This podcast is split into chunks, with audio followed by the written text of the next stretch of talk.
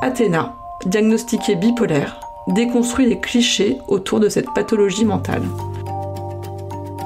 Simone Story. Simone Story. Simone Story. Simone Story. La parole donnée à celles et ceux qui font bouger les lignes.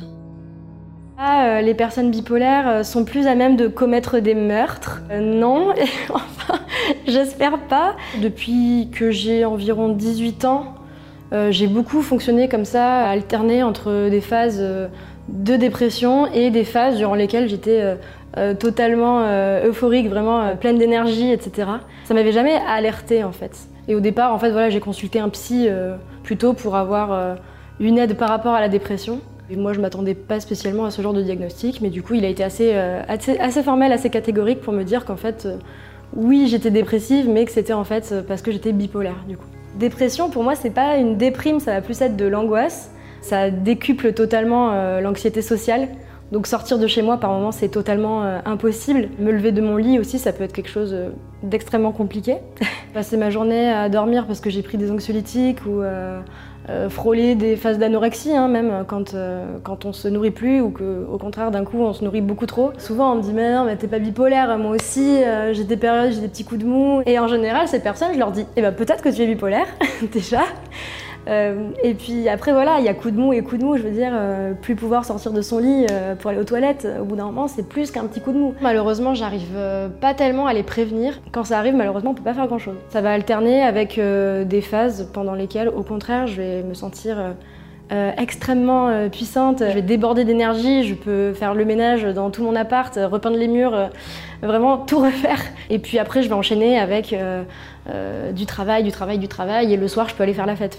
J'ai déjà rédigé un mémoire de recherche d'une quarantaine de pages en 4 jours. Alors que ça faisait des mois que ça traînait et que j'arrivais pas du tout à m'y mettre. Après, je sais qu'il y a certaines personnes bipolaires qui vont avoir tendance à se mettre en danger dans ces phases maniaques. Euh, par exemple, euh, rouler très vite, euh, être un peu agressif. Ça m'a pas tellement handicapé pendant mes études, mais plutôt après, en fait, quand j'ai commencé à travailler.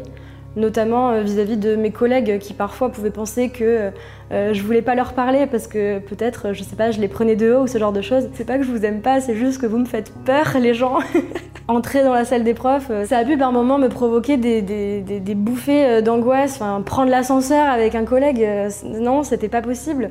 Ça ne m'est jamais arrivé euh, d'être anxieuse en entrant dans ma salle de classe. Vraiment, euh, avec mes élèves, c'est le moment où je me sens le mieux dans mon travail en fait.